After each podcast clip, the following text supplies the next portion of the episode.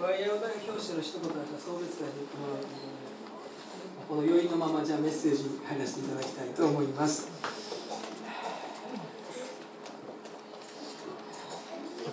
このゴスペルにまあ象徴されるように始めた時は本当数人だったんですね。本当に数人です全員が素人です。ゴスペル経験者は一人もいませんでした。しかし神様はこうやって賛美の祝福を与えてくださること本当に感謝をしたいと思います。まず皆を褒めたたえましょう皆さんハレルヤハレルヤもうちょっと大きい声が欲しいですね。ちょっとなんかちょっと静かにしてね。いきますか。皆さん、ハレルヤ。ハレルヤ感謝します。嬉しいです。しかしこのように時が定められており、始まりがあれば終わりがあるということを本当に感じております。この最後のメッセージのために神様は使徒原稿録第9章この御言葉を備えてくださいました。ここにしか登場しない婦人の弟子のお話です。一生懸命に尽くしていたのに重い病にかかって死んでしまった。という悲しいお話です。神様を信じてイエス様を信じてそしてみんなのためにいいことをして下着を作ってあげて上着を作ってあげてきっとこの婦人の弟子自身はですね粗末な服に身を包んで継ぎはぎだらけの服に身を包みながら自分よりもさらに苦しいヤモメやカフたちのために下着や上着を繕い。それをあげていたですねしかし重い病になって死んでしまったということなんですよ。どこに信仰があってですね救いがあって喜びがあるのかっていうお話なんです。でも実際私たちの人生も一生懸命良かれと思ってやりながらまるで死んでしまうような経験をするわけですね。病もある。愛する人を先に天に送らなければならないということもある。一生懸命イエス様を信じて生きているんだけれども重い病になって死んでしまった。というぐらい悲しく辛い出来事もまた私たちにあるということです。これは現実の姿ですね。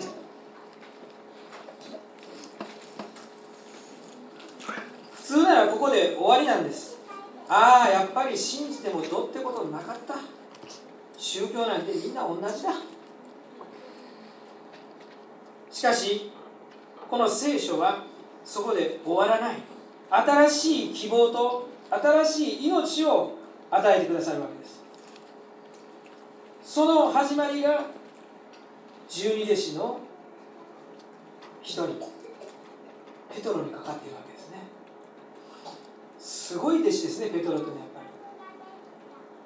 死んでしまったタビタをよみがえらしたわけです。凄まじい奇跡によってやはり救いはあるんだっていうことがここに明らかになるわけですね。ですがこのよみがえりの奇跡新しい命が必ずその苦しみの悲しみの嘆きの中から起こるというこの奇跡はどうやって起こったのかということですねペテロというのはもともと漁師さんで神様の御言葉とか立法とかそんな何も知らない。無学です。非常に荒くれた性格の男だったわけです。しかしイエス様の弟子に選ばれた。その後もペトロはとにかく自分が12人の中の一番になることだけが願いだった。出し抜きたい。トップに立ちたい。偉くなりたい。そう思っていたんですね。ですからイエス様に時には悪魔よ引き下がれとまで怒られたんですね。イエス様の弟子なのにお前悪魔みたいなやつだとまで言われたんです。それぐらい人を押しのけて一番になりたかったんです。そういう根性は悪魔だって言われてね。言われてました。そしてイエス様のことを三度知らないと言ってあなたのことなんか知らない。呪いの言葉までかけて弟子を否定したんですね自分で。そういう人です。またある時には一人の小さな男の子が病で苦しんでいたんですね。で12人の弟子が寄ってたかってそれを治そうとしたんです。イエス様がやっておられるでもできなかったんです。でペテロは後からこっそりイエス様のところに行ってどうして私できなかったんでしょうか。一番弟子の面目丸つぶれですってね。だからできるようにしてくださいって堂々とみんなの前で聞いたんじゃなくて後からこそっと聞いたって書いてあるんですそしたらイエス様は言われた。あなたにからしなに一粒での信仰があったらできたよって言われた要するに0点って言われたんでね信仰があればできた。そして癒す奇跡を起こすということは祈りによらなければならないって言われたんです。だからペテロは信仰もないし祈ってもいなかったということですね。でも自分は一番だと思い込んでいた。何をしてたと思います？11人を押さえつけていたと思うんです。力ずくで統率していたと思うんですね。漁師ですから腕にも自信があったでしょうね。腕っぷしにも自信があった。いろんな意味で自分に自信があったと。だから他の11人を押さえつけてたと思うんですだから一番だったとは思うんです。でも実際にはイエス様の弟子としては0点だったんですね。イエス様は言われた。その男の子のことをちょっとでも気にかけてた。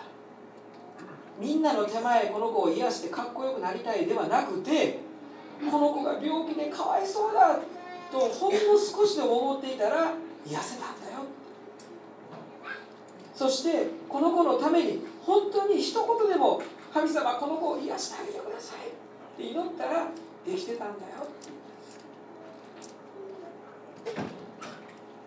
ペトロはできなかったんです本当に信仰を持つクリスチャンになるっていうことはこの教会の中で何かができるとか偉くなるとかそういうことではない。ただただ隣にいる人のことを心に思うこと。そしてそのために祈ることと示されるわけです。そしてそれさえできたならばあなたこそが一番でしたとイエス様は教えてくれるわけですね。何にも難しいことはないんです。で私たちはついつい偉くなりたいな自分の方が先に信じたんだしと思ってしまうんですね。そうではないということを示されます。でペテロはですね3度イエス様のことを知らないって言ってしまいましたからもう弟子に戻れないんですよ本当だったら。でもねイエス様はそんなペテロを愛してくださるそんなペテロを一番に可愛がってくれるんです。なんてありがたい。何回も失敗してるのに何回もダメって言われてるのにイエス様はそのペテロを愛してくださるんです。そしてよみがえられた後イエス様はペテロにね3回言ってくるんですねあなたは私を愛してるかって言うんですだって3回あんたのことが知らないって言ったらペテロですからね。でも3回ね念をするんです。これはね厳しく戒めてるように見えるんです聖書の箇所を読むと。私もそう思ってたんです。3回裏切ったから3回愛してますと誓えと言ってるように見えてたんですね。そうじゃない。自分が何度も間違いを犯して許されるたんびに分かってきました。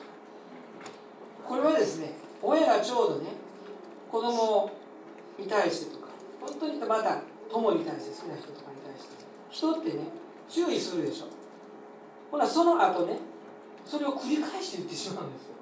それはでも念押しをしてるんじゃなくて例えば親が子供に「ねもうしたらあかんねもうしないね」って言われるんですよ。またもう一回言うんですよ。もうしないね。分かったよね。また言うんですよ親は。何回も言うでしょ。それ別に強要してるんじゃないんですよね。言いながらでも大丈夫だよ。もう死んでもうやらんねそう言いながら怒ってしまった自分もね辛かったし。でもやっぱりあなたは私の可愛い子だよって言ってるんでね。何回も繰り返し言うんですこうやって。もうやらんねもう大丈夫ね3回ペテロに対してあなたは私を愛してるかって聞いたらそれです。大丈夫だ。大丈夫だって。故にペテロは子供に帰って「はあ本当に私は愛されてるんだな」っていうその心の底から悔い改めの涙を流してうんもうしない思えたんだと思います。だからこそペテロ先生はこの時十二使徒のトップとしてですね各地に伝道に行ってるわけです。そこで夫人のある名もなき弟子が死んだ。もう死んでしまったんですよ。終わったんですよ。でもそのために駆けつけたんです。必死になって走って駆けつけたって書いてあります。これが今のペテロですね。イエス様の愛が分かった。本当に弟子のなったペテロ。何か大きな用事ができるからじゃない。一人の夫人の弟子が亡くなった。死んじゃった。その葬りのために駆けつける。ああそのお弟子さんのために祈ってあげたい。っていう思いに満ちているから彼は駆けつけてきた。本当の弟子になったわけですね。ですからそこでひざまずいて祈りですか？遺体に向かってひざまずいたんですペテロなんと愛おしいこの夫人の弟子をということで彼は上から手を置くのではなくて自分がひざまずいて遺体にひざまずいて祈ったんですよく今まで頑張ってくれましたとね。ヤモメたちのために下着を縫って上着を縫って繕ってくれてそれをよくあげてくれました。その働きを認めているんですよ。今までだったら誰よりも一番に何か大きいことをしたいペテロがその夫人の弟子によくやってくれたと言ってひざまずいて祈ったんですね。その時によみがえりが起こったんですよ。これがイエス様の愛の奇跡です。なぜ私たちが死んで永遠の命を得ることができるのか。これはイエス様が私たちのためにひざまずいてよくやったね。よく信じることができたね。失敗もいっぱいあったけれども、ね、できなかったこともいっぱいあったけれども。もう大丈夫ね。もうやらんね。とイエス様が私たちのためにひざまずいてくださる。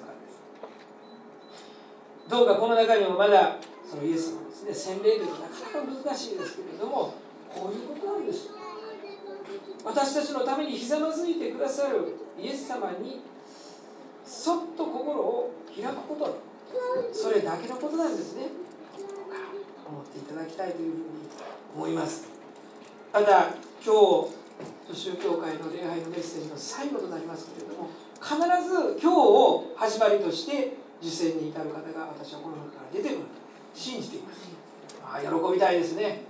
祝電ごときでは済まされないと思います。何かお祝いしないといけない、ね、あの時のメッセージが始まりでしたと言ってさえくれれば思いはそうかもしれないというだけでもいいです。それぐらいでもいいから言ってくれれば必ずお祝いしたいと思います。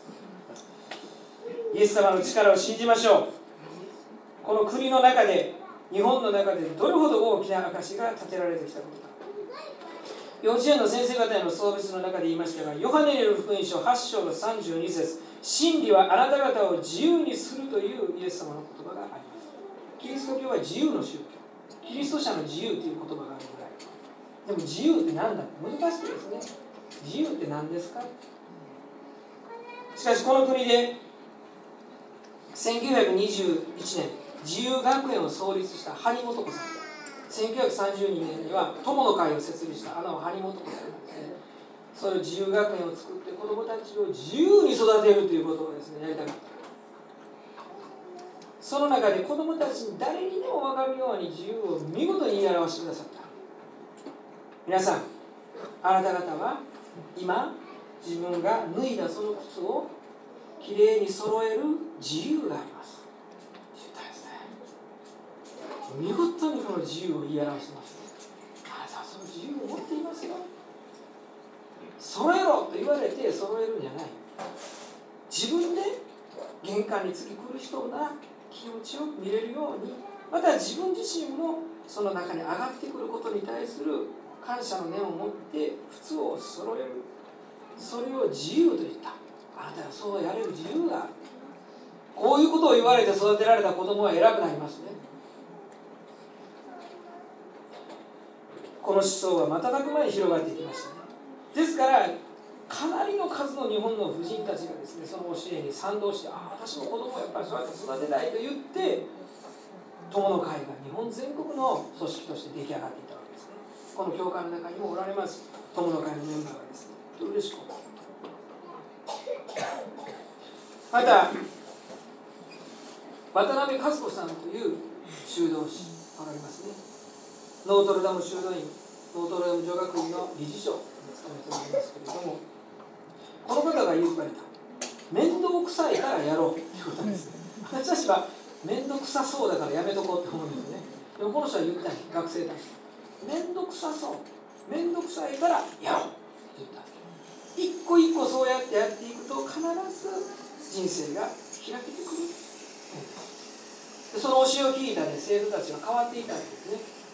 試験がみんな一生懸命とできたでできた子はさっと席立っていくんですね。あれ羨ましかったです私も学生の時。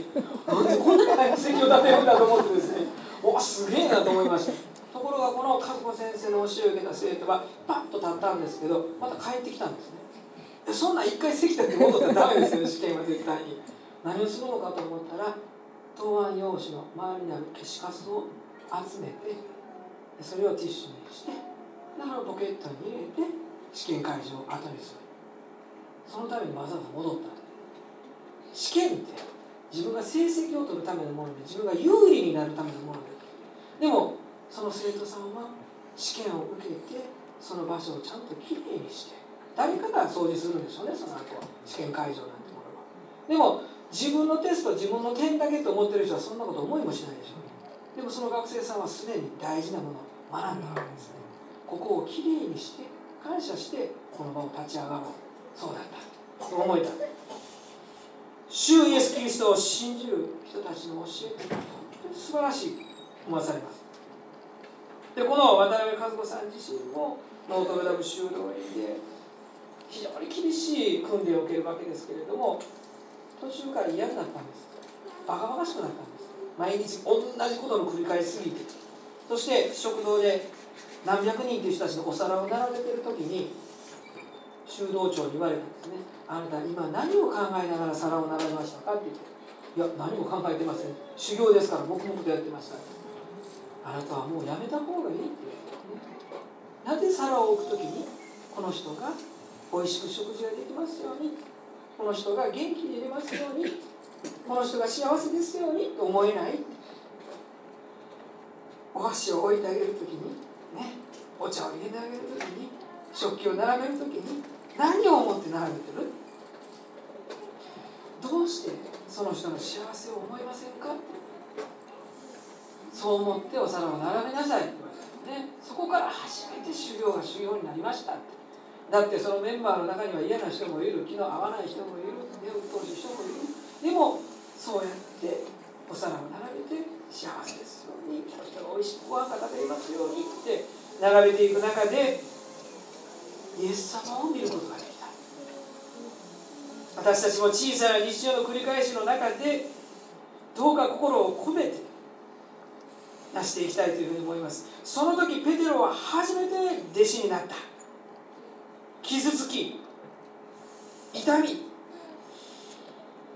この場所ではもう死んでしまった。いう人のためにひざまずいた時に初めて弟子になれたわけなんですね。